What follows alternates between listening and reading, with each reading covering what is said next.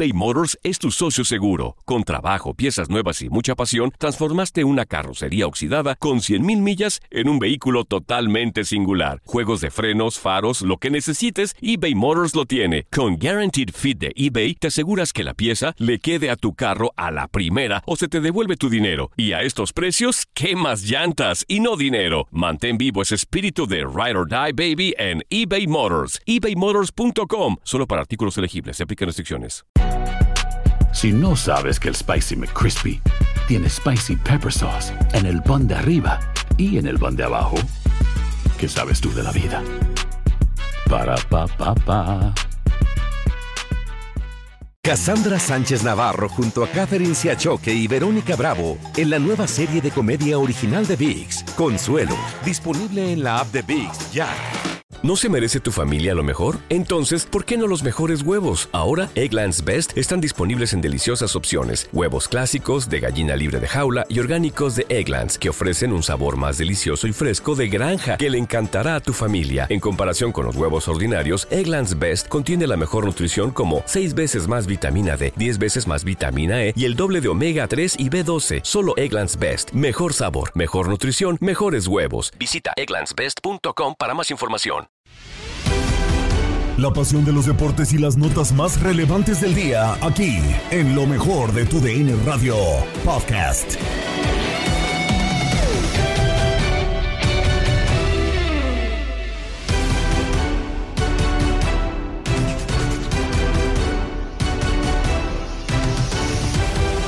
La selección se enfrenta por el pase a Copa América en contra de Honduras. Sin embargo, incluso ganando, tendría muchas dudas. Hay actividad del mundo del eh, béisbol a pesar de ser temporada baja y Contacto Deportivo te tiene toda la información. Grecia empata en contra de Francia y es eliminada del Euro 2024.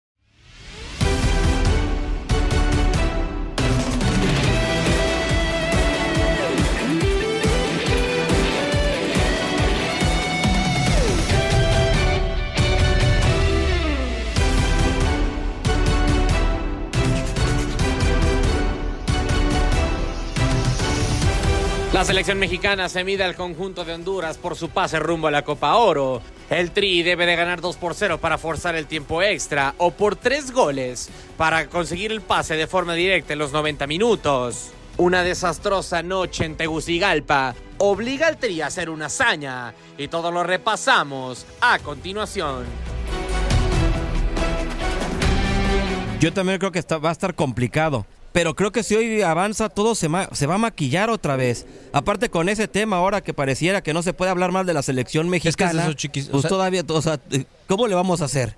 Es Bueno, a ver, chiquis, yo creo que, a ver, yo creo que eh, como medios, ahora que estamos de medios, tú dijiste una cosa muy clara, como medios y como afición. Claro, Ahorita, sí. hablando como afición, quisiéramos que nuestro equipo ganara. Claro, de acuerdo, ahí sí. Un equipazo y que siempre ganáramos y estuviéramos en los primeros lugares y conquistáramos campeonatos en cualquiera de los torneos que participáramos. Como medios, nosotros tenemos la obligación de criticar o alabar lo que se está haciendo, independientemente que haya sido jugador, técnico, eh, periodista, presidente, etcétera, etcétera, etcétera. Por eso yo creo que es muy importante que nuestra opinión sea con todos los mayores conocimientos posible. Este no es un problema solamente porque digamos, no, es que los directivos tienen la culpa porque no esto, no lo otro. Sí, tiene una parte de responsabilidad, claro que sí, porque todavía no hay esa palabra que ojalá la hubiera, que es unión, porque se tienen que unir con un mismo fin, que es lo que también a ellos mismos les interesa, el bienestar del fútbol mexicano, porque ellos son parte. Yo creo que ninguno, ningún directivo ni dueño en ningún momento está pensando que se pierda. ¿Por qué? Porque son parte inherente a eso. Podrán estar en un grupo, en otro grupo o no, pero nadie que quiere que pierda para poder hacer. Segundo, estamos en una confederación, no podemos estar perteneciendo en otras. En ciertos momentos podemos decir que CONCACAF probablemente no esté tan sólida como en otras confederaciones. Y hay son confederaciones, como estás hablando de Europa, estás hablando en un momento dado de, de Sudamérica, correcto, pero también tienen sus problemas. Yo no quiero defender ni atacar a los directivos, pero yo creo que si se reduce a muchas de las cosas, que hay que trabajar con los jóvenes, que hay que darles un juego mucho más importante, que hay que tener muy buenos técnicos para que puedan enseñarles mejor, yo lo comparto 100%, pero a veces también cuando dicen es que nada más vamos a Estados Unidos, es que Estados Unidos, porque vea también Estados Unidos, independientemente de todo, también tiene sus problemas y sus situaciones, pero a nosotros nos importa lo que es el fútbol mexicano. Y en el fútbol mexicano tenemos que tratar de competir, primero que nada con, en nuestra zona, con los que nos toca, y ahí dominarlos y demostrar que somos de los mejores en esta zona independientemente. Por otro lado, tenemos jugadores en Europa, tenemos jugadores en un momento que están cotizados, muchos de ellos son titulares, no tantos como quisiéramos. Aquí tenemos jugadores que juegan en los clubes y los alabamos también constantemente y hacen muy buenas temporadas y hay otros que no. Hay unos que la, camiseta les pesa y a otros no. Pero al fin y al cabo no hablemos ahora nada más que hay que tropezar, hay que ser lo peor de ahorita que vaya para que cambien los directivos.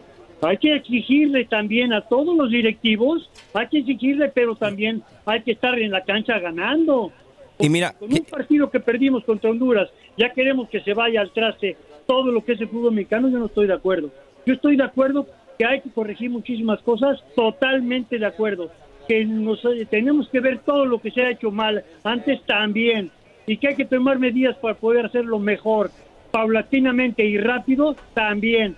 Pero ahorita no podemos poner todo en un partido que se vaya Jimmy, que se vayan los jugadores. Que ah, no, no, no, no. Dime quién más pongo. No tenemos jugadores con calidad, pues hay que sacarles el mejor partido posible. Tenemos un técnico que puede ser ambicioso y todo, y tuvo un tropiezo, también hay que apoyarlo, pero exigirles. Yo no quiero nunca decir la palabra apoyar si no viene de una exigencia. Ahora, solo para, para aclarar un poco el, el comentario que un servidor hacía. Me queda claro que esta nueva gestión, hablando de Juan Carlos Rodríguez y la gente que está a su alrededor, no es culpable de las situaciones porque ellos llegaron y ya carreaban con muchos problemas. A partir de esa gestión hemos eh, criticado algunas cosas, algunos, hemos eh, aplaudido otras. A mí me parece que van lento. Ahora, mi, mi, mi comentario en el tema federativo va enfocado a los dueños, ¿eh? Porque al final los que rigen son los dueños. Son los dueños de los equipos, son los que palomean decisiones, son los que tachan decisiones. Y me parece que hacia ellos va dirigido lo, que yo mencionaba. De que se den cuenta de que el producto lo, lo, tenemos que atacar de otra, de otra forma, de otra índole. Yo evidentemente hoy como mexicano y como aficionado quiero que avance México. Es más, creo que lo va a hacer. Lo que no quiero es que hoy un triunfo de México maquille cosas y frene muchas cosas que se deben de hacer de inmediato y que pareciera están más preocupados por otras cosas que por las importantes. Es que a ver, chiquis, de arranque no sé qué piensen Jorge y don Enrique, pero si entonces los dueños siguen decidiendo, es que la nueva estructura de la Federación Mexicana de Fútbol no sirve. O sea, porque... Pues mientras no ven un cambio radical, eh, yo no voy a pensar algo distinto y no ha Si los dueños siguen decidiendo, entonces la figura del alto comisionado y con el debido respeto para Juan Carlos Rodríguez no es la que toma decisiones y la que nos pintaron que iba a ser como en la Premier League, que iba a ser como dentro de la Major League Soccer, porque ahí sí Don Garber sí decide. Eh, en otros planos. Es que no va a estar tan fácil, ¿eh? como decía Jorge Sánchez, están muy divididos, no es fácil, ¿eh? Sí. Y son los que ponen la lana. Y son los que ponen el dinero, claro. O sea, sí. o sea, no dejan, muy comisionado, pero no deja de ser empleado de los dueños. ¿no? y ese, es el punto, Jorge, lo que acabas de decir. No, no, pues es que tendrás las mejores intenciones, pero como empleado tú propones y ellos son los que palomean. Yo estoy de acuerdo con Chiquis en torno a que vamos lento. Yo recuerdo que cuando se designa Jaime Lozano, se habló mucho del, del, famoso consejo no que habría para apoyar a este joven técnico mexicano. Ya nos olvidamos. Y después ya se, ya se olvidó es la cierto, dijo, no, yo no le entro, papá. Pa, Y después también se habló un poquito de reforzarle el cuerpo técnico a Jaime Lozano. ¿No pasó? Y tampoco pasó.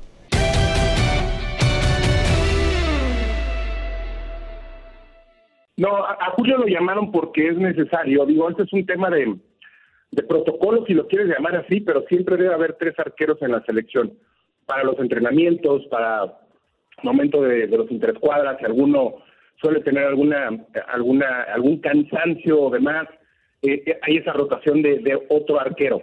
Entonces a Julio lo llaman porque siempre es indispensable tener a tres porteros. No lo llamaron porque porque va a ser el, el, el, que va a encargarse de la, de la portería de México esta noche. Para mí va a jugar Malagón. Ok. Creo que Malagón e, es el que va a arrancar el partido esta noche y este y, Julio fue llamado nada más por eso. Ahora, esto no significa que Julio no tenga ninguna posibilidad en selección.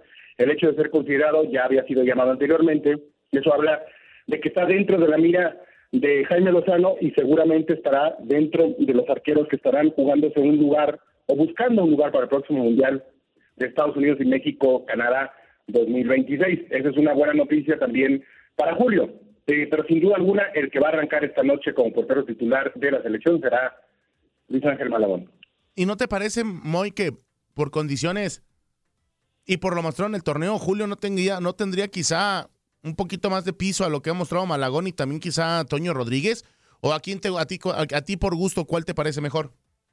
Mira, la verdad es que los tres eh, me parecen buenos arqueros y yo creo que entre los tres va a ser una muy buena pelea, una muy buena disputa por la portería de la selección. Una vez que eh, Guillermo Ochoa ya no esté más con la selección. A ellos tres se le tiene que agregar, por supuesto, a Carlos Acevedo, también portero de Santos, pero yo creo que entre ellos cuatro eh, tienen características diferentes. No te puedo decir cuál para mí es favorito. Sin duda alguna, eh, eh, todos tienen características un poco distintas con las cuales se puede se puede trabajar. Dependerá mucho del técnico, qué es lo que él quiera. Si él quiere salir desde atrás con pelota controlada, bueno, tendrá que buscar a alguien que sepa jugar muy bien con los pies. Si a este técnico en pelota parada le gusta una, una marcación este por zona, sin duda alguna necesita un arquero que sepa salir a cortar centros y que tenga la personalidad y el carácter para hacerlo. Si no, de nada le va a servir un portero que no sepa salir. Eh, son características diferentes de cada uno y todo y, cada uno tiene distintas. Eh, no te podría decir que hay uno que cuente con todas absolutamente, pero será una muy buena disputa entre estos arqueros y sin duda alguna creo que Julio tiene mucha capacidad para estar peleando la portería.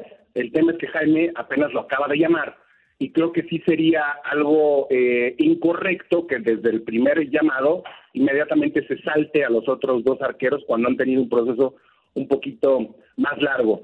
Pero, pero no, no dudo eh, de ninguna manera que si siguen los llamados de Julio, próximamente lo vamos a ver debutando con la selección mexicana. Ojalá y así sea, porque me parece que es un, muy, muy buen arquero que ha tenido muy buenas eh, condiciones. Ahora, Moy, para ti, hoy sí gana México, hoy no hay ninguna hecatombe, no hay ningún eh, susto, no hay ningún fracaso. Eh, hoy, hoy sí México tiene todo para sacar el resultado. Digo, tiene que ganar 3 a 0, ¿no? Mira, no me voy a no, me voy a adelantar este de ninguna manera. Yo estoy tranquilo, estoy confiado en que nuestra selección el día de hoy simple y sencillamente va a hacer lo que tiene que hacer, lo que una selección ranqueada dentro del top 20 del mundo tiene que hacer en partidos como estos. Aquí es donde se demuestra la valía no solamente de los jugadores, de la selección, del estadio que tiene que pesar, eh, tiene que tiene que haber una conjunción de todos esos factores para que México avance y, y, no es nada heroico, eh, o sea no es no es algo no es que estemos buscando pegarle 3 por 0 a Italia o a Alemania o a España o a Brasil o a Argentina. Con todo respeto es Honduras que sí Honduras ganó muy bien en, eh, en eh, Tegucigalpa, ganó muy bien, ganó haciendo lo que tenía que hacer, jugando para el Choco Lozano, que anda, anda muy bien, yo creo que es de los, de los jugadores a resaltar del equipo hondureño, pero en México, en, en su cancha, con, eh, con, con, nuestra gente, México simple y sencillamente tiene que salir a ganar el partido eh, y, no le veo yo algo extraordinario poder ganarlo 3 a 0. Ya se les ganó 4 a 0 en la Copa Oro. Entonces, eh, creo que creo que se puede dar este resultado y después vemos, ¿no? O sea, si se, consigue, será algo perfecto, será algo bueno, será algo eh, positivo, nada extraordinario, como te lo acabo de decir, si no se consigue, entonces sí tendremos que hablar de qué fue lo que pasó, porque hay formas distintas de perder un partido o de no conseguir el pase. Por ahí ganas 2 a 0 y estrellaste 4 en el, en, el travesaño y te sacó 5 el arquero. No lo sé, tendremos que analizar cómo va el partido.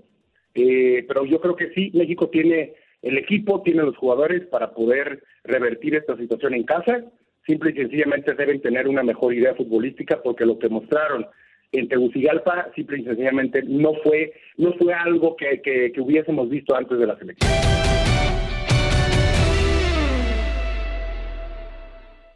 A ver, ese, ese, chico es de los mejores árbitros de la Confederación de Centroamérica y de la pues de todo, ¿no?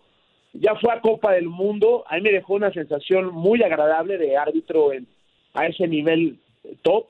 Eh, su, sabemos que su liga no es, no es buena, la verdad es malita, ¿no? Eh, tiene muy poca formación su selección, lo que tú quieras, pero él, él tiene calidad.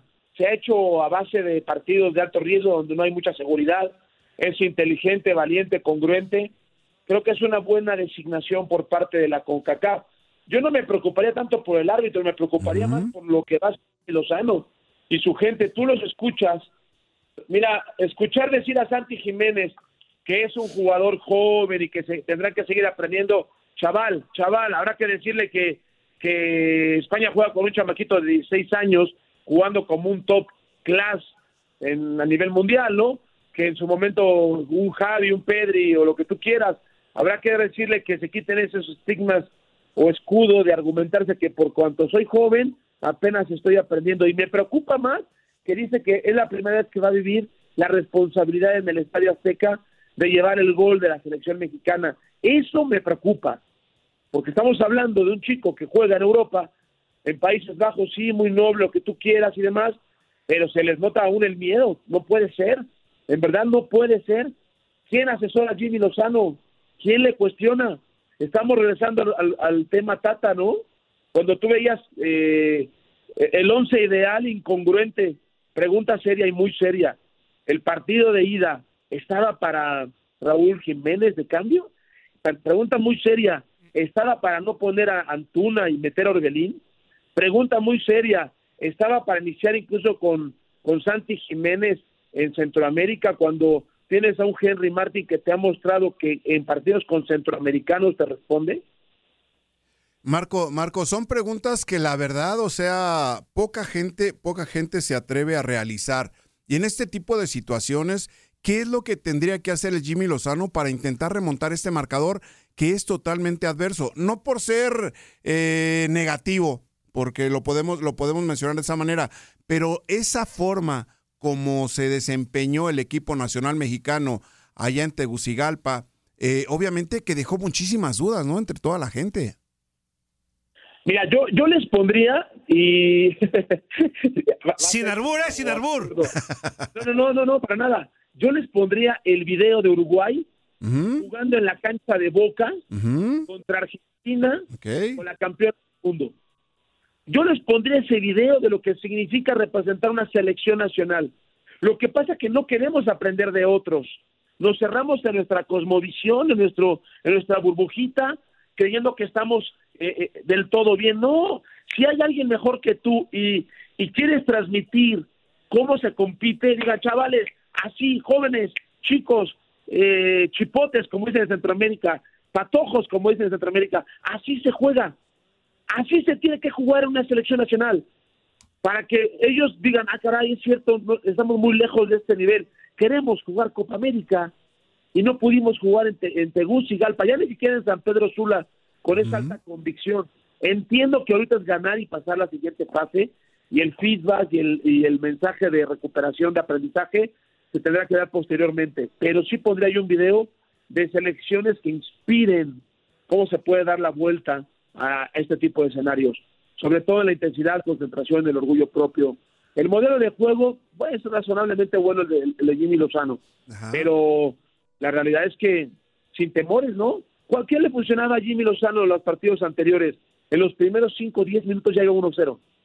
Era muy contundente. Desde que llegó Jimmy Lozano, salvo con Qatar que se pierde en Copa Oro, siempre mete goles en los primeros 10 minutos. Ese tiene que ser la, el plan de partido a matarlos, eh, eh, perdón la expresión futbolística, a matarlos, ahogarlos, asfixiarlos desde los primeros 10 minutos.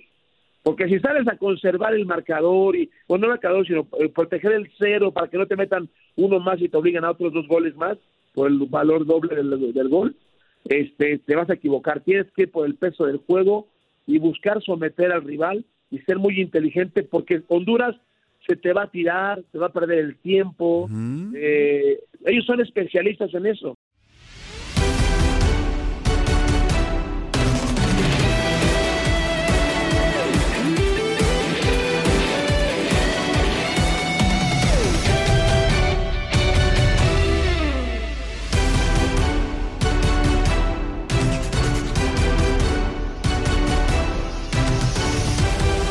Continuamos con actividad del eh, mundo de la Euro 2024 porque Grecia buscaba desesperadamente su pase en contra de la selección de Francia. Desafortunadamente este se termina por ir eliminado. El resumen de este Grecia contra Francia lo tienes a continuación. 2 a 2, Grecia y Francia terminan empatando, Tate, en una igualada que no teníamos pronosticada dentro de la AEK Arena. Después de más de 30 años, 40 años, la selección de Francia visitó Grecia y se terminó llevando un empate que pudo haber sido derrota para el equipo de Shams. Sí, hay que decirlo, con un equipo alterno, ¿no, Diego? No, no manda sus mejores armas la selección francesa desde el partido anterior cuando ganaron 14-0, eh, pero ahora no les salen las cosas porque sí se enfrenta a un equipo que, que metió resistencia, eh, que en el primer tiempo fue ordenado, no encontró el disparo a portería, Samba solamente fue, eh, fue importante en la primera parte para cortar un disparo de Masuras por aire, de ahí en más no atacaron y en el primer tiempo Francia pues tuvo la posición de la pelota, las oportunidades. Eh, Blajodimo se vio bien eh, en, un par de ellas, sin embargo, ya cuando venía el momento importante, el guardameta del Nottingham Forest, pues eh, sufría y sufría bastante. Nos íbamos pues al descanso con un gol a cero de Francia, lo que parecía que era el comienzo, con tanto de Randall Colomuani, el futbolista del Paris Saint Germain, recibe una buena pelota de Olivier Giroud, que la recibe también de Fofana, y simplemente con un fogonazo de pierna derecha vence a Blajodimos se, equivoca el guardameta griego y se va al descanso Francia. Antes de esa jugada, Fofana muy bien, eh, con eh, un buen pase, se amarra Blajodimos dentro de área chica y le remata a Antoine Griezmann y que pega en el poste para mala fortuna del jugador del Atlético de, Madrid. Regresamos del descanso, Diego, parecía que seguía todo, todo igual pero no, aparecía el capitán al 56 Anastasios Bacacetas en un error de, de Teo Hernández que rebota la pelota, le queda ahí a Ioannidis, que muy bien junto con Masouras se encuentran los rebotes y en área chica prende de gran manera de volea sensacional Bacacetas, el jugador del Trabzonspor, para vencer a Zamba, que sí, se lanza de donde está, pero era muy complicado y así empataba las acciones. Lo que parecía un partido que Francia iba a meter eh, pues el acelerador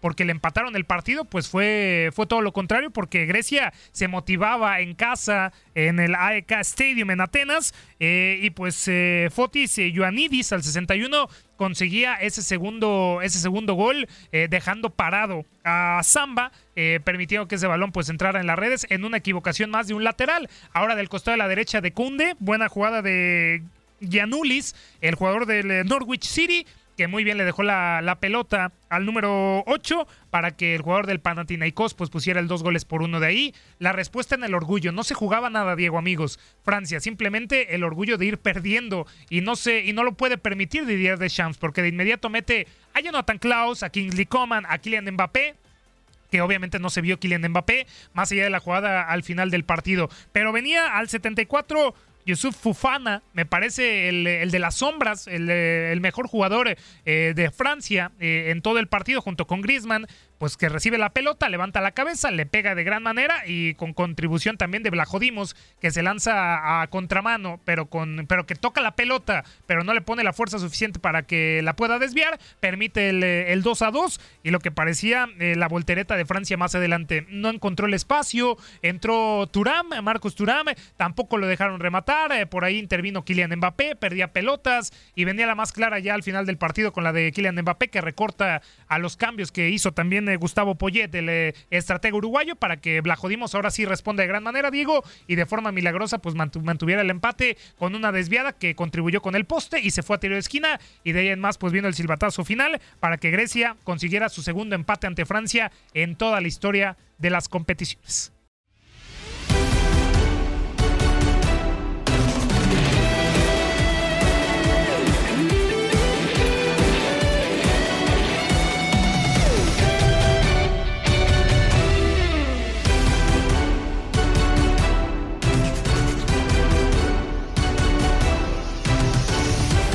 Continuamos con la actividad del mundo del deporte porque como ya lo comentábamos, el béisbol tiene mucha actividad y hay mucha información. Los eh, padres de San Diego podrían tener un cambio de manager y toda la información la tienes en Contacto Deportivo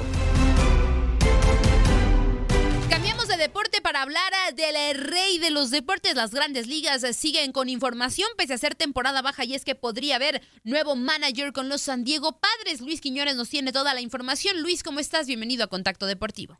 Hola, ¿qué tal? Muy buenas tardes. El cordial saludo para ti, para la gran audiencia de Contacto Deportivo. Los Padres de San Diego ya tendrían nuevo manager para la próxima temporada del béisbol de las grandes ligas, según informan varias fuentes a MLB.com. La organización habría llegado a un acuerdo con Mike Chill para ser su nuevo timonel, aunque el equipo aún no ha confirmado la noticia. Chill, quien estuvo como consejero del club durante las últimas dos campañas, también tiene experiencia como manager de los Cardenales de San Luis en cuatro contiendas llevó precisamente al equipo de los Pájaros Rojos a tres clasificaciones de postemporada, ganando el premio a Manager del Año en el 2019. La contratación de Chill llega para sustituir a Bob Melvin, quien recientemente se dio a conocer, asume el cargo de manager, pero de los gigantes de San Francisco. Se entrevistaron a varios candidatos, entre ellos el coordinador ofensivo y coach de bateo Ryan Flaherty y el instructor de infield de los Angelinos, el mexicano Benjamin Hill. Sin embargo, los padres se deciden por Chill de 55 años, que se convierte en el manager número 23 en la historia de la franquicia y con una gran nómina tendrá el gran reto de revertir lo sucedido en este 2023, donde incluso quedaron fuera de la postemporada con un récord de 82 victorias y 80 derrotas. Más información, la ampliación del tema hoy a las 5 en Desde el Diamante a través de tu DN Radio. Que tengan muy buenas tardes.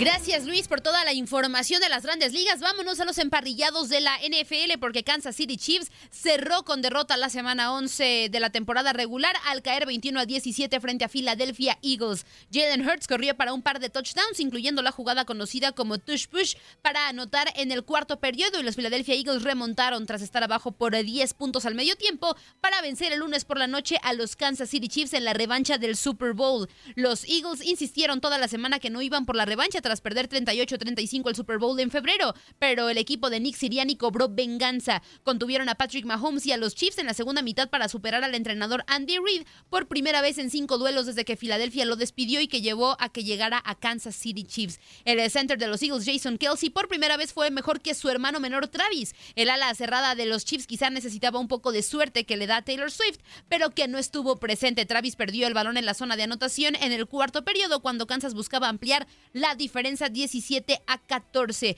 Los Chiefs contuvieron una oportunidad más con dos minutos de juego, convirtieron el cuarto down y tuvieron ayuda tras una penalización por rudeza al pasador, pero un balón perfectamente colocado de Mahomes se le escapó de las manos a Marqués Valdés para, que, para lo que hubiera sido un touchdown de 51 yardas.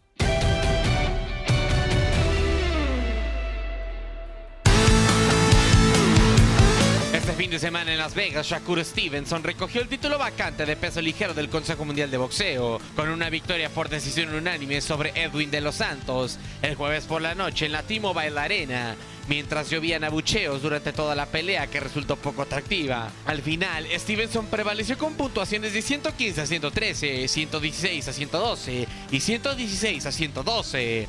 En la misma función, Emanuel Navarrete derribó a Robson con seis outs dos veces, pero se conformó con un empate mayoritario en la defensa del título de superpluma de la Organización Mundial de Boxeo.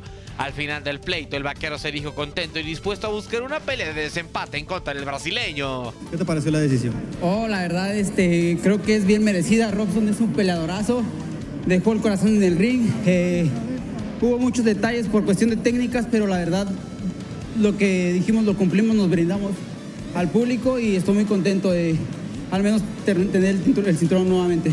¿Qué sigue para ti? Yo creo que la merece completamente Robson, sin embargo no dependo 100% yo para tomar esa decisión, pero si hay, me, me pienso preparar aún mejor sé cómo pelear Robson, él sabe cómo peleo y creo que si hay una revancha va a ser una excelente pelea. El viernes en una auténtica guerra de mexicanos, Carlos Cuadras derribó en dos ocasiones a Pedro Guevara y se impuso por decisión dividida en combate por el cinturón interino supermosca del Consejo Mundial de Boxeo, que llevó a cabo esta función en Uzbekistán como parte de su convención anual. Ahora el príncipe está en la ruta del gallo Estrada. Estos son algunos de los resultados más importantes del mundo del boxeo durante el fin de semana. Con la información de Orlando Granillo, Max Andalón, TUDN Radio.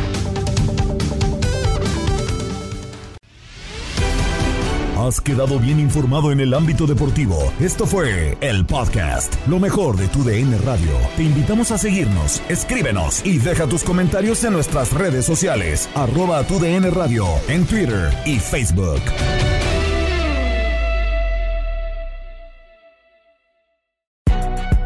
Si no sabes que el Spicy McCrispy tiene Spicy Pepper Sauce en el pan de arriba y en el pan de abajo, ¿qué sabes tú de la vida? Para, pa, pa. Cassandra Sánchez Navarro junto a Catherine Siachoque y Verónica Bravo en la nueva serie de comedia original de VIX, Consuelo, disponible en la app de VIX ya. ¿No se merece tu familia lo mejor? Entonces, ¿por qué no los mejores huevos? Ahora, Egglands Best están disponibles en deliciosas opciones. Huevos clásicos, de gallina libre de jaula y orgánicos de Egglands, que ofrecen un sabor más delicioso y fresco de granja que le encantará a tu familia. En comparación con los huevos ordinarios, Egglands Best contiene la mejor nutrición como 6 veces más vitamina D, 10 veces más vitamina E y el doble de omega 3 y B12. Solo Egglands Best. Mejor sabor, mejor nutrición, mejores huevos. Visita egglandsbest.com para más información. For the ones who work hard to ensure their crew can always go the extra mile, and the ones who get in early so everyone can go home on time, there's Granger, offering professional grade supplies backed by product experts so you can quickly and easily find what you need. Plus, you can count on access to a committed team ready to go the extra mile for you. Call, clickgranger.com, or just stop by. Granger, for the ones who get it done.